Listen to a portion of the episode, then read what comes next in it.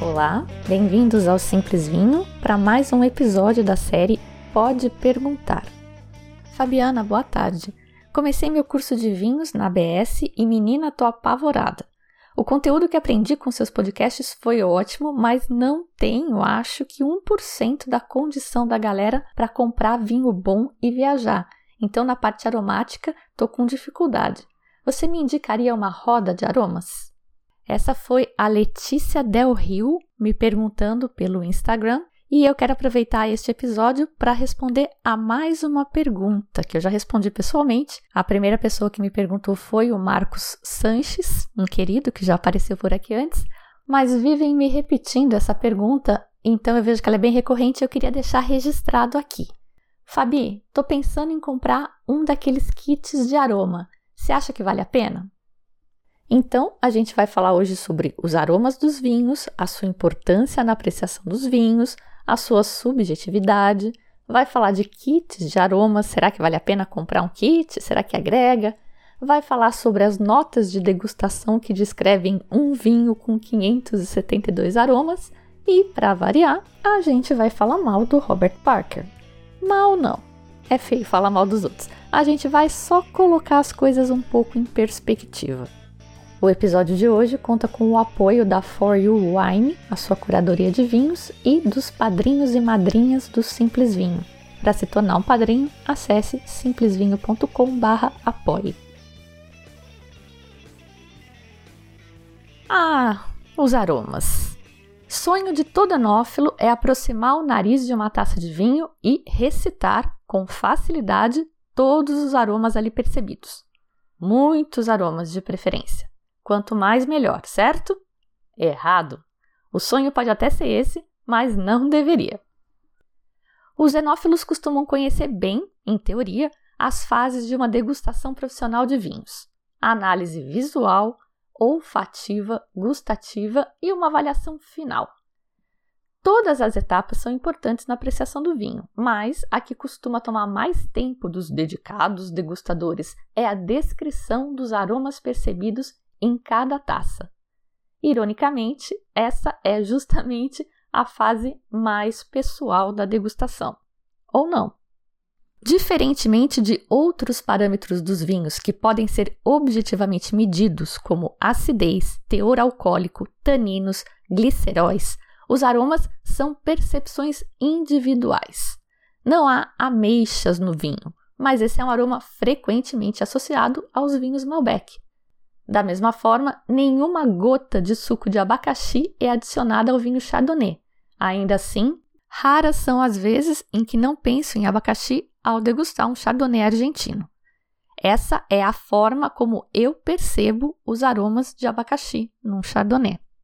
O abacaxi e a ameixa não estão no vinho, mas no meu esforço para descrever a sensação que o vinho me provoca, eu preciso recorrer a essas associações paralelas e há vários problemas com essas associações, mas antes de falar dos problemas, eu preciso comentar que esses aromas dos vinhos são resultado principalmente da ação das leveduras durante a fermentação, processos de vinificação, como o suli e a utilização de barricas, e a oxidação, que é o envelhecimento do vinho na garrafa.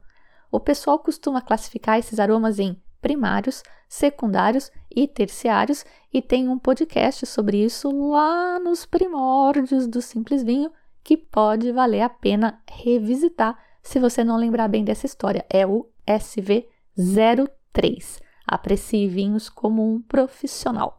Tangenciando esse assunto também, um dos meus episódios preferidos de todos os tempos, o SV107. Saccharomyces, sua linda. Voltando então a falar do problema das associações e o telefone sem fio que acontece no seu cérebro para você dar nome aos aromas que você sente. Por serem totalmente pessoais, as associações que eu farei dependerão de uma infinidade de pequenos detalhes pessoais meus. Vocabulário, cultura e experiências definirão as associações feitas por mim. Até mesmo acontecimentos recentes podem interferir, uma vez que a nomeação de um aroma específico depende da associação da sensação percebida com a lembrança de alguma coisa real que está guardada na minha memória. Assim, frutas, fatos e objetos que estejam na minha memória recente tendem a ser mais prontamente lembrados. Similarmente, quaisquer sugestões externas afetarão fortemente as associações que eu farei. Faça o teste. Peça que seus amigos identifiquem o aroma de queijo gorgonzola às cegas. Você pode embrulhar num papel toalha, por exemplo. Para uma parte deles, apresente a amostra com uma careta e anote quantos acabarão associando o aroma a coisas fedorentas como vômito ou chulé, em vez de associar com o saboroso, famoso e caro queijo mofado. Esse é o poder da sugestão e do contexto. Eu sei que o tema hoje são os aromas, mas eu queria aproveitar a ocasião e fazer uma analogia com um outro sentido que talvez pareça mais objetivo para a gente: a visão. Desiree Whitmore inicia o seu workshop para educadores, ensinando-os a encontrar o seu ponto cego, o seu ponto cego físico. Todas as pessoas que enxergam têm um ponto cego, que é onde o nervo óptico se liga ao olho para levar os sinais captados pela retina para o nosso cérebro. A parte técnica e teórica dessa coisa toda eu acho muito legal, mas não convém ficar falando aqui. O que eu queria comentar é que nesse ponto cego, e que você pode aprender a identificar o seu ouvindo o podcast da Desirê, que eu vou deixar indicado no post deste episódio lá no site. No seu ponto cego, você não enxerga de fato. Você faz o experimento com um fundo branco, então você não percebe a diferença, mas quando você faz ele com um fundo estampado, que no caso dela é uma paisagem, o seu cérebro preenche a parte que está faltando, o seu ponto cego, ele preenche com essa paisagem, uma prolongação da paisagem. Falando de outra forma, o seu cérebro inventa alguma coisa para preencher uma lacuna. Os mágicos, nos seus truques, usam muito esta habilidade que o nosso cérebro tem de preencher lacunas. Que é uma coisa boa, na verdade, é uma habilidade essencial para garantir a nossa sobrevivência. A Desiree usa esse experimento para demonstrar o que ela chama de ponto cego social.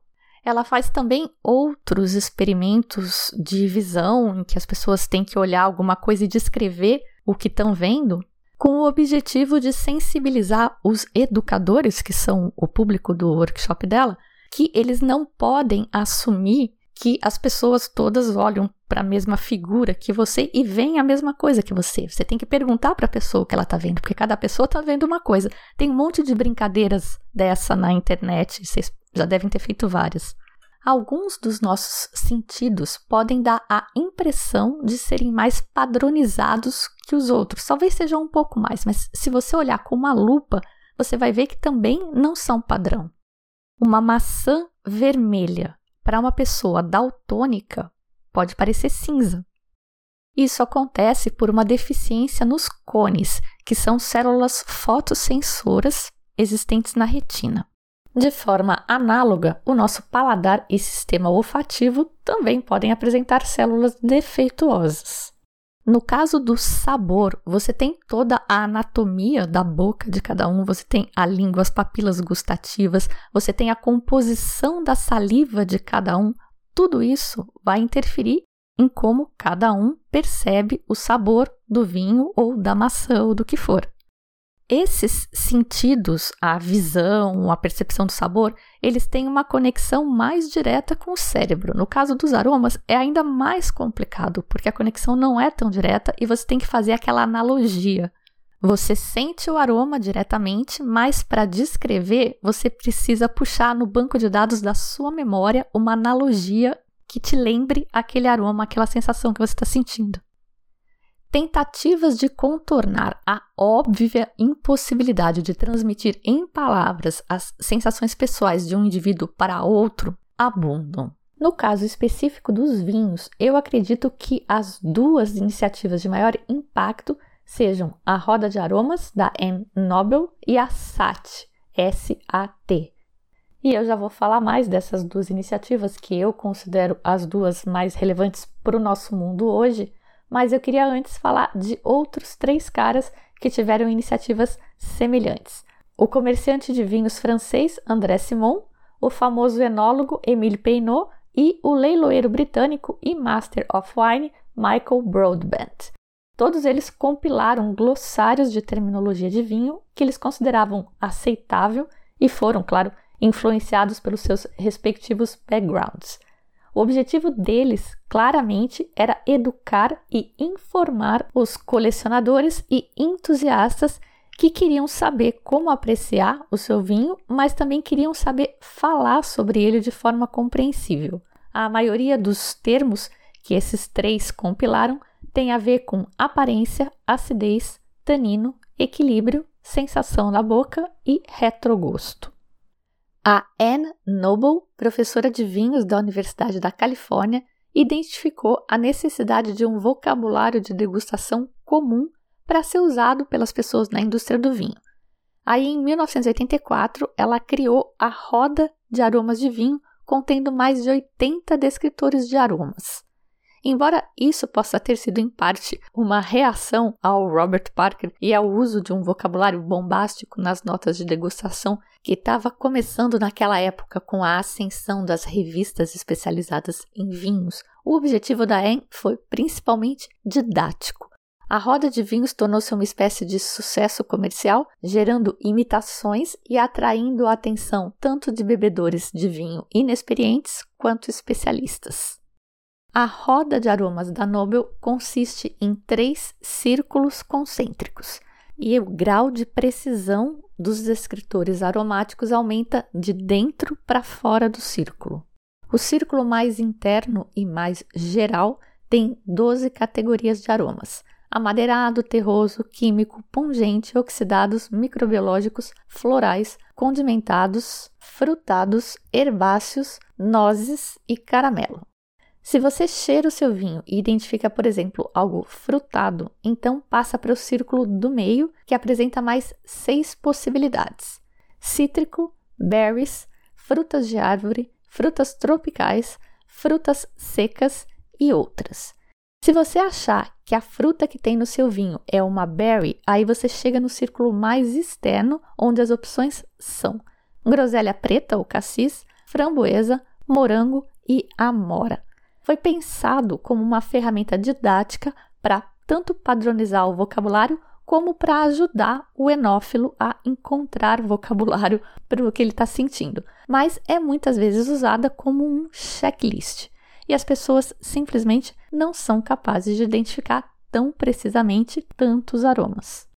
Desenvolvida sob a mesma ótica, mas com o objetivo declarado de padronizar a nomenclatura para profissionais, é a SAT, SAT, Systematic Approach to Tasting, que é a técnica de degustação sistemática, numa tradução livre, desenvolvida pelo WST, Wine and Spirits Educational Trust.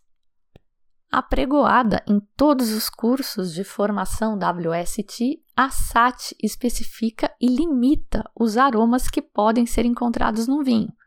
Aqueles educados segundo os preceitos do Trust devem obrigatoriamente restringir os seus achados aromáticos a essa lista pré-definida. Só que esse instituto, o WST, é inglês e, portanto, a paleta aromática permitida por ele tem sotaque, sotaque britânico. Então, é aquela infinidade de berries, as berries malditas, que a gente não conhece, a maioria a gente nunca viu, e para ilustrar, eu peguei uma ficha do WST, da SAT, com os aromas em português. E eu vou falar alguns para vocês: groselha vermelha, mirtilo vermelho, framboesa, morango, cereja vermelha, ameixa fresca, ameixa assada, groselha preta, amora, amora silvestre, mirtilo azul, cereja preta. Essas que eu falei são as categorias fruta vermelha e fruta preta do WST. E a cereja do bolo para mim, Pear Drops, que é uma espécie de bala de leite kids, a melhor bala que há, que só existe na Inglaterra. Por ser uma das mais renomadas formadoras de profissionais e de opinião sobre vinho no mundo, essa linguagem da SIT acaba dominando o mundo do vinho e levando brasileiros e chineses a descreverem seus vinhos com aromas de uma bala que eles nunca viram e que nada significa para os interlocutores deles, as pessoas com quem eles estão conversando, porque você vai descrever o vinho para alguém. E a maioria das pessoas não é fluente em vinhês. Enquanto isso, a riqueza da paleta aromática de cada cultura fica em terceiro plano. Felizmente, muitas vozes já vêm se pronunciando a respeito deste tema e é possível que haja mudanças em breve, mas essa é só uma parte da questão. Alguns questionam a própria utilidade da descrição de aromas do vinho, considerando que, como a gente já falou até agora, cada um sente o que sente. Se a gente pensar no vinho como uma obra de arte, seria uma obra de arte abstrata, eu imagino. E qual o sentido de tentar descrever uma obra de arte abstrata? Se você olhar o quadro Guernica do Pablo Picasso, que nem é tão abstrato, é cubista, se você olhar para ele sem saber nada sobre ele, você vai ter uma interpretação. Se eu te explicar o contexto desse quadro, você vai ter outra interpretação, mas ainda assim a sua interpretação não vai ser a mesma que a minha. E esse é o objetivo da arte: emocionar e fazer pensar. Assim, não estaríamos, ao tentar descrever vinhos sistematicamente, através da técnica sistemática, através de um checklist, alcançando um objetivo justamente contrário ao objetivo do vinho, assassinando assim a parte de arte e metafísica que torna essa bebida tão especial? O que leva enófilos apaixonados por vinho que deveriam estar usufruindo das emoções e sensações que a bebida traz, o que os leva a buscarem uma abordagem sistemática dos profissionais? Porque o objetivo da técnica sistemática do WST é profissional, para que o profissional possa transmitir da maneira mais objetiva possível para o consumidor o que esperar de um determinado vinho. Então, se você é um enófilo, apaixonadíssimo que seja por vinho, mas amador e não tem a pretensão de vender esse vinho para ninguém, por que, que você quer fazer um curso WST para padronizar a forma como você vê o vinho? E para que você quer um kit de aromas para aprender a chamar Amora Silvestre de Amora Silvestre e Pure Drops de Pure Drops, ao invés de chamar de pé de maracujá da casa da minha avó. E eu falei do pé de maracujá da casa da avó porque eu queria falar de uma mensagem que eu recebi de um ouvinte, o Agnaldo Monteiro, faz tempo já, foi no Dia das Mães do ano passado, de 2021, mas é bem relevante. Era uma foto de um vinho que ele tinha tomado, e aí eu perguntei o que ele tinha achado, e ele disse o seguinte: abre aspas. Gostei bastante. Achei bem equilibrado, mas estranhei os aromas senti algo que eu nunca tinha sentido e nem nunca ouvi alguém dizer que sentiu em vinhos. Senti logo de cara aroma de castanha do Pará. Pode isso? Depois senti aroma de suco extraído da casca da jabuticaba. Na boca, esse suco de jabuticaba ficou mais forte. A minha mãe fazia suco deixando a casca da jabuticaba curtindo na água por dias e depois colocava açúcar e ficava uma delícia. Fecha aspas castanha do Pará e suco de casca de jabuticaba igual ao que a mãe fazia. Isso faz algum sentido para você? Aroma do suco da casca de jabuticaba da mãe do Agnaldo? E Pear Drops faz mais sentido? Eu achei essa mensagem maravilhosa porque aconteceu na véspera do Dia das Mães. O vinho fez ele lembrar da mãe dele, do suco da mãe dele. E cara, se não é para isso que a gente toma vinho, eu não sei para que, que é. Eu quero esse vinho. Esse vinho que me faça lembrar de um momento, de um lugar, de uma viagem, de uma amizade, de uma pessoa. Isso é mágico. E o vinho pode ser o instrumento que vai te ajudar a acessar essa sua memória. Que tal então pararmos de levar o vinho tão a sério e passarmos a aproveitar a magia do vinho? a sugestão de rodas de aroma para estudar e sobre a utilidade dos kits de aromas, algumas notas curiosas sobre fatos científicos e críticas ao RP depois da pausa do patrocinador. Uma pequena pausa agora para contar uma novidade, notícia boa. Esse episódio conta com o patrocínio da For You Wine, que acredita e apoia o Simples Vinho. O projeto da For You é super alinhado com essa ideia que a gente passa a beber melhor, escolher melhor, quando aprende sobre vinhos. Só que ao invés de ensinar sobre vinhos, eles selecionam vinhos exclusivos de uma forma criteriosa e trazem para você direto da origem, facilitando assim o caminho árduo de encontrar vinhos diferentes, interessantes, que mereçam a nossa atenção e, claro, caibam no nosso bolso. Provar um vinho da For You é uma experiência que vale cada centavo. Lá eles têm um comitê liderado pelo Dirceu Viana Júnior, que a maioria já pelo menos ouviu falar, é o único Master of Wine de língua portuguesa do mundo. Esse comitê degusta os vinhos às cegas. A única informação que eles têm é o preço. E o comitê decide se esse vinho merece ou não chegar até você, amante do vinho. Todos os vinhos do portfólio passam por essa seleção e o processo é repetido a cada safra. As fichas técnicas de cada vinho e as notas de degustação do pessoal do comitê ficam disponíveis no site da For You e são muito legais. Na última seleção foram três Masters of Wine que formaram esse comitê e a gente vai falar mais desse processo por aqui ainda porque é um baita diferencial.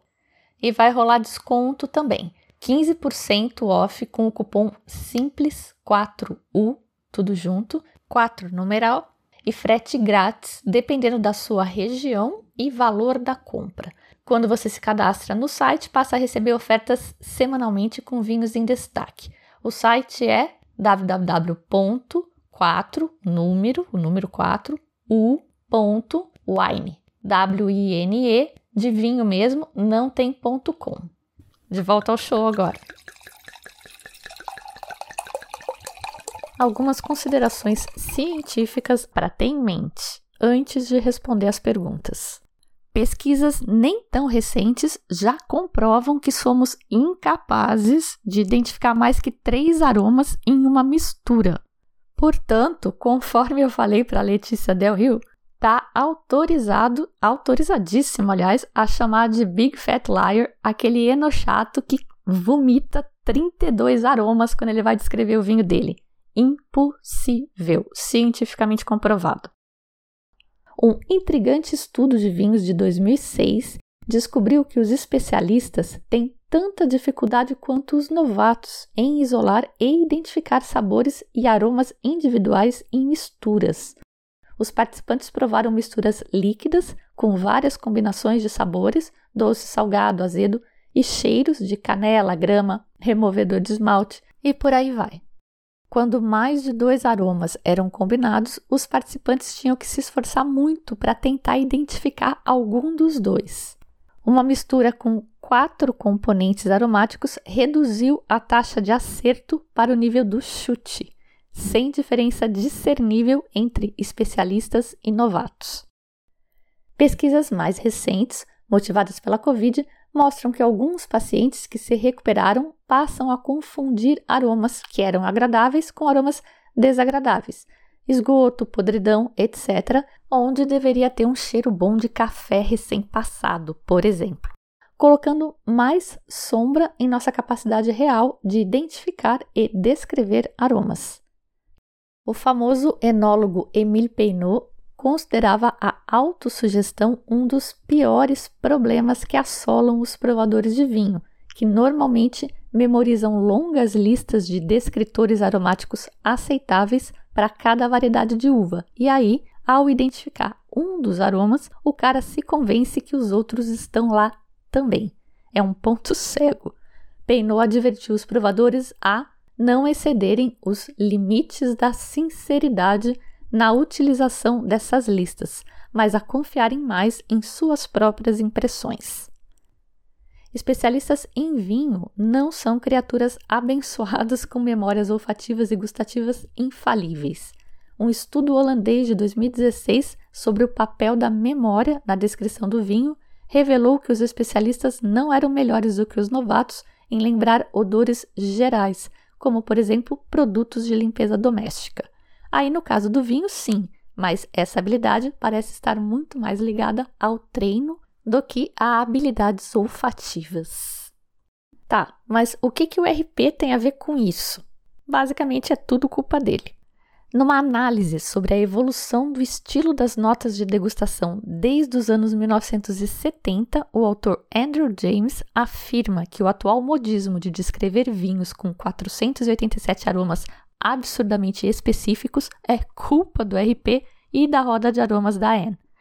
Comparando notas do Michael Broadbent e do RP, que, segundo o artigo, são os caras mais representativos das suas respectivas épocas em se falando de notas de degustação, o autor afirma que o Broadbent focava mais no estilo do vinho, taninos, corpo, acidez, que em aromas. O foco dele era clareza. Num livro inteiro de notas de degustação do Broadbent, você vai encontrar uma meia dúzia de referências genéricas a aromas, tipo fruta vermelha ou terroso. Já no caso do RP, uma única nota de degustação de um único vinho tem mais de meia dúzia de descritores muito precisos. E essa precisão não necessariamente se traduz em informação significativa para o vinho.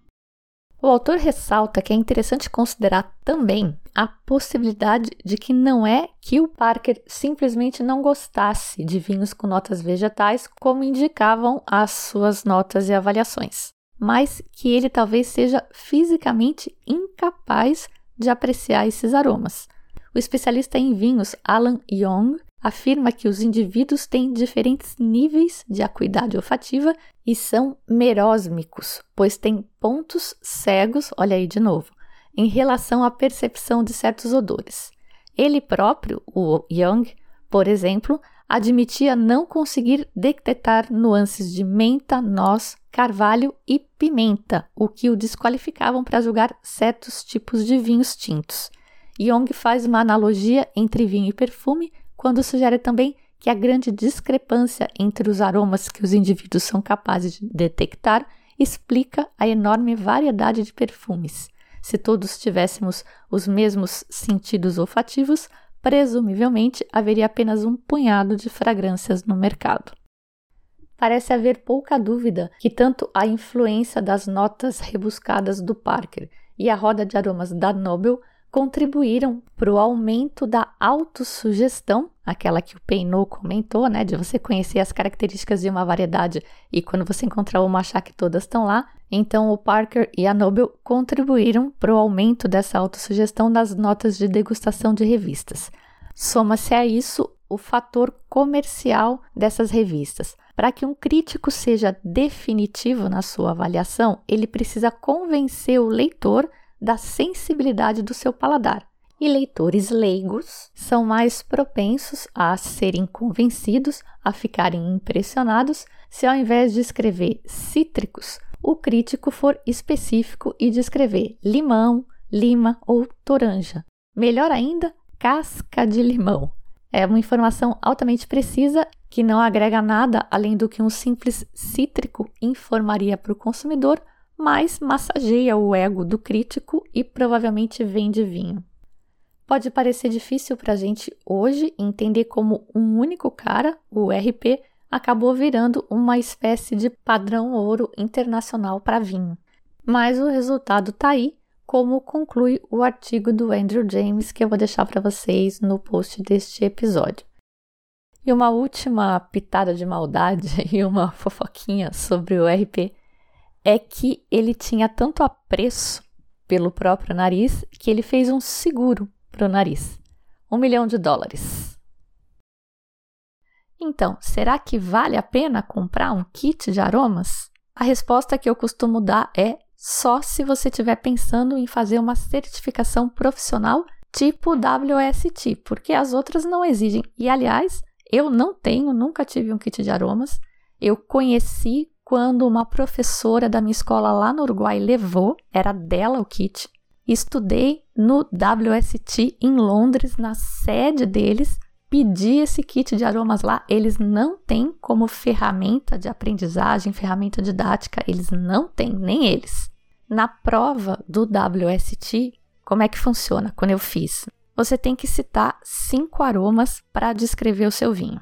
Então, se for tinto, você vai falar em fruta preta ou vermelha. Eu acho que eles não distinguem, qualquer uma tá valendo. E se for branco, você vai falar frutas de vinho branco, tropical, de caroço, fruta branca. Isso não pode misturar. Se você sentir aroma de abacaxi no vinho tinto, você finge de louco, finge que não sentiu e não escreve isso. E eu me lembro perfeitamente da minha orientadora falando de um vinho cítrico, que normalmente tem pouco aroma, mas a gente tem que falar cinco. Então, sentiu lemon, que é o limão, o verde, né, o Tahiti, bota lime também, que é aquele limão amarelo. Se tem um, tem outro. O que mais que tem?